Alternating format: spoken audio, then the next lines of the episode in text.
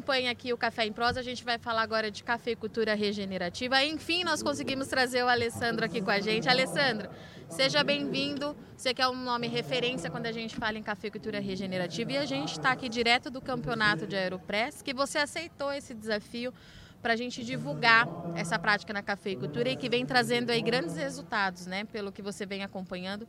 Vou pedir para você se apresentar aqui para o pessoal que ainda não te conhece, para a gente iniciar a nossa prosa aqui falando desse modelo de cafeicultura. Pode ser? Pode Vamos ser. lá. Então, sou o Alessandro Guieiro, né? produtor, consultor e não vou chamar de pioneiro, mas alguém que viu além do óbvio antes de ter necessidade. Então a gente enxergou que havia uma demanda de produzir cafés responsáveis, né? E o tempo foi passando e a gente começou a entender que o clima começou a cobrar o que a gente estava fazendo em baixa escala e começamos a levar isso para um número maior de produtores possíveis. Né? Então hoje a gente leva esse modelo de agricultura para praticamente todas as regiões produtoras de café do Brasil. E quando a gente foi convidado pela Kelly para participar do evento, foi uma forma de dar vozes a uma identidade ainda não muito conhecida pelo público final. Né? Então esse modelo Sim. de agricultura ele é mais conhecido dentro da, da agronomia, dentro das fazendas, mas pouco se fala até pela complexidade, né? né? O pessoal ainda não sabe é, separar o que, que é um café orgânico, um café regenerativo, um café conservativo, um café de baixo impacto, um café é, convencional. Então, misturando tudo. E, na verdade, regenerativo é só a gente restaurar aquilo que a gente destruiu e continuar conservando para trazer para dentro das fazendas o processo de melhoria contínua, que é o que realmente importa. Tá. E Alessandro, quando você fala assim que você viu o problema lá atrás, né, o início do problema, Sim. quando que foi? Só para a gente entender essa linha do tempo. Uh, em 2013, eu fui fazer uma especialização em fertilidade do solo, onde eu imaginava que eu dominando os micro e macronutrientes eu iria revolucionar a cafeicultura, iria impulsionar safras iria ganhar produção. E a gente voltou e começou a fazer isso e realmente começou a dar um resultado muito bom. Só que em 2015 nós tivemos uma seca muito severa e eu vi as mesmas áreas que estavam respondendo se nivelar a áreas que não estavam sendo feito nada. Então nós começamos a entender que o sistema ele era mais complexo do que parecia e estava muito mais interligado às ações do que se parecia. E era muito ah. mais além do que colocar nutrição. Era dar condição para que essa planta realmente tivesse acesso a esses nutrientes, que é o que falta. E como é que você vê a cafeicultura regenerativa? A cafeicultura, de modo geral, 10 anos depois, considerando que nesses 10 anos a gente tem pelo menos aí uns 4 anos que o cafeicultor está de fato sentindo essas mudanças climáticas, né, Alessandro? É, eu, eu, eu tracei uma régua né, tá. dos clientes que estavam comigo em 2015, os clientes que iniciaram um trabalho em 2019, 2020, antes realmente dessa mudança climática ficar mais intensa e os produtores que estão conosco aí há dois anos. Tá. Então tem uma discrepância muito grande em produtividade e tranquilidade no modelo de produção de quem está há mais tempo preservando o ambiente. Tá. Então quem está fazendo esse, essas práticas desde 2015, 16, que vamos falar quase nove anos, ele passou por uma geada no meio do caminho, passou por seca, passou por estresse hídrico e ele continua com uma boa produtividade. Entendi. Quem pegou no meio do caminho ainda sofreu muito a seca de 2021 e não tinha dado tempo dele ganhar uma gordura para queimar com a geada. Tá. E quem entrou depois de geada, esses ainda estão numa condição ainda pior, porque eles vieram aos trancos e barrancos sem entender o que estava acontecendo, colocando sempre a culpa no clima. E depois veio uma geada que foi o tiro de misericórdia. Foi a hora que ela acordou, ou eu mudo o meu modelo de produção, ou eu saio fora do, da minha atividade. Então, esses três níveis, ele mostra direitinho para mim o que é realmente fato a sustentabilidade. Sustentabilidade não é somente produzir com agricultura de baixo impacto, com baixo custo, maior rentabilidade, que tenha práticas sociais. A sustentabilidade, ela também tem que me dar condições de superar momentos difíceis e continuar bem no meu negócio e isso só é feito é, durante um período maior. Eu não consigo Tá. ganhar uma gordura para queimar no mesmo ano. Sim. Entendeu? E, Alessandro, quando você fala assim, é que o consumidor final, a ponta final, ainda não sabe é, a diferença, né, entre um modelo e outro. É, tem algum outro tipo de cafeicultura que o pessoal ainda confunde, que a gente precisa ter uma comunicação mais clara para explicar, talvez? Talvez a, a comunicação, ela não é que ela seja clara, é que tem muita gente usando as práticas regenerativas, conservativas, para se beneficiar somente por um marketing. Né? Facilmente, né, a gente conhece direitinho quem são essas propriedades que não fazem nenhum tipo de modelo, mas usam da, da vitrine que virou o regenerativo. Que é Que uma eu- abertura de mercado hoje, né? É uma abertura de mercado que é uma demanda mundial. Né? É uma demanda Sim. mundial o sequestro de carbono, né? é uma demanda mundial você conseguir colocar carbono no solo e não deixar isso voltar, é uma demanda mundial por alimentos com níveis baixos de, de agroquímico, é uma demanda mundial por respeitar as pessoas. E o Brasil ele, ele é o alvo disso tudo, né? Porque Sim. somos um dos maiores produtores de alimento do mundo. Então é claro que tudo vai vir mais, mais intenso no Brasil. E essas pessoas aproveitam da visibilidade que, que dão a elas e usam de má fé.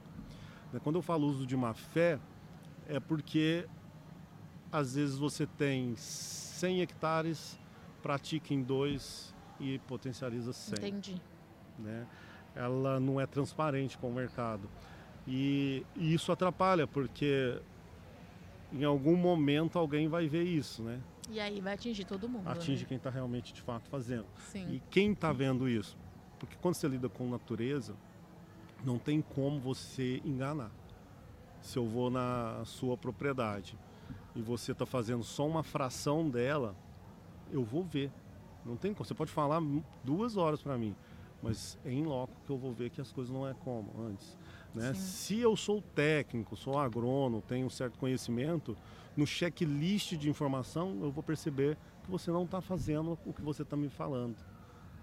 E o comprador, seja principalmente os europeus, eles já vêm com um checklist de coisas que, se, que pontuam para ver se você é ou não, se você está ou não fazendo o que você está falando. Né?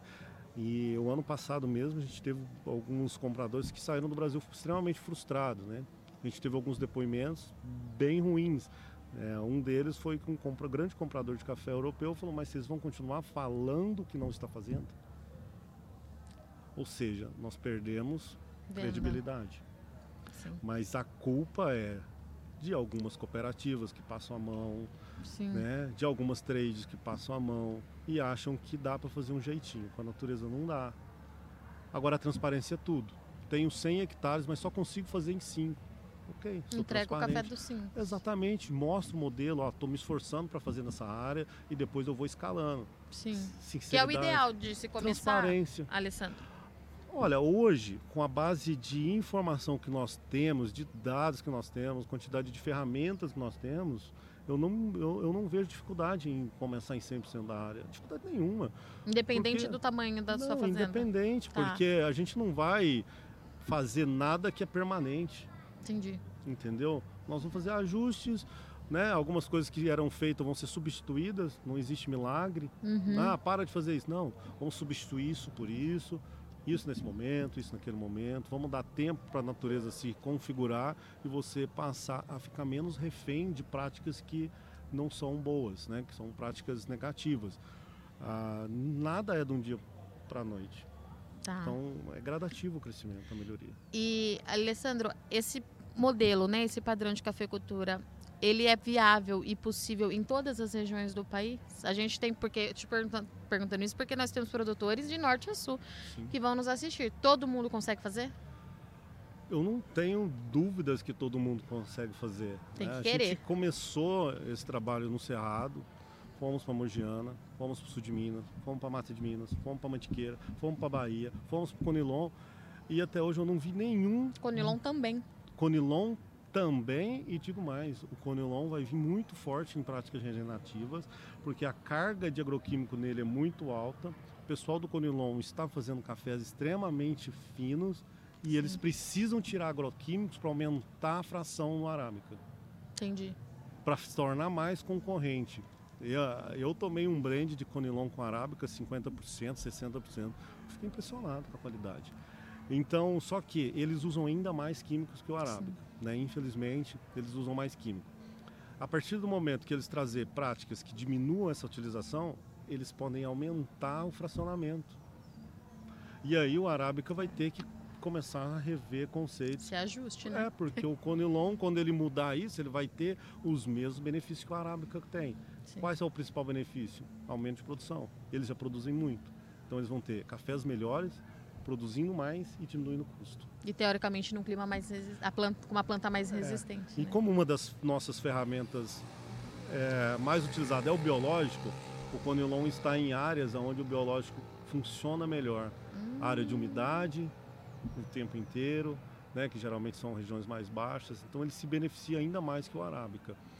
É, e, e, a gente já está percebendo algumas ações de algumas trades internacionais com ações muito incisivas em cima do conilon. Isso não é à toa, é para aumentar o fracionamento. Muito bom. Alessandro, para a gente encerrar, aquele produtor que estiver é, nos assistindo, para ele começar, né, o que, que ele precisa fazer assim? Pontapé inicial é conhecer a propriedade. Tá. Infelizmente, a maioria dos produtores não conhece a propriedade. Não sabe o solo que tem, não sabe de fato quais são as genéticas que tem, o terroir que ele tem, os maiores desafios que ele tem. Tá. Então, entender o sistema. Depois, procurar mão de obra qualificada, pessoas que tenham realmente conhecimento e querem contribuir, né? Eu acho que esse é o caminho, buscar conhecimento. Não é produto, é conhecimento. Perfeito. Deixa suas redes sociais para o pessoal te acompanhar, te conhecer, te procurar. Bom, a, a, rede social que a gente usa é, é uma só, porque não dá tempo de abastecer dá, muito. Não abastecer nenhuma direito, É o né, Instagram, né, Alessandro Guieiro, que é facinho, só Alessandro 2S Guieiro. G ou I já vai aparecer lá os primeiros. É, a gente coloca bastante conteúdo bem, Sim, bem legal. A gente vai lá. divulgar também. E é isso, meu amigo. Obrigada mais uma vez. Até que enfim, a gente conseguiu. Faz, acho que é o terceiro evento né, é. que a é. gente tenta. Mas você sabe que você tem portas abertas no Notícias Obrigado. Agrícolas. A gente quer muito continuar é, incentivando essas práticas, porque antes de te conhecer, eu já conheci as fazendas que você atendia, então é uma coisa que a gente. que continuam sendo premiadas, né? Sim. Por exemplo, a Paulinha acabou de ganhar outro prêmio. Então é isso. Conte com a gente para propagar as boas ideias. Quer falar mais alguma coisa? Não só agradecer é a oportunidade, isso? que eu acho que todas as vezes que a gente tiver a oportunidade de compartilhar informação de modelo de agricultura de baixo impacto, é sempre bem-vindo. Né? Sim, concordo. Conte Obrigado. comigo. Obrigado. E para você que está nos acompanhando, eu agradeço muito sua audiência e companhia e até a próxima.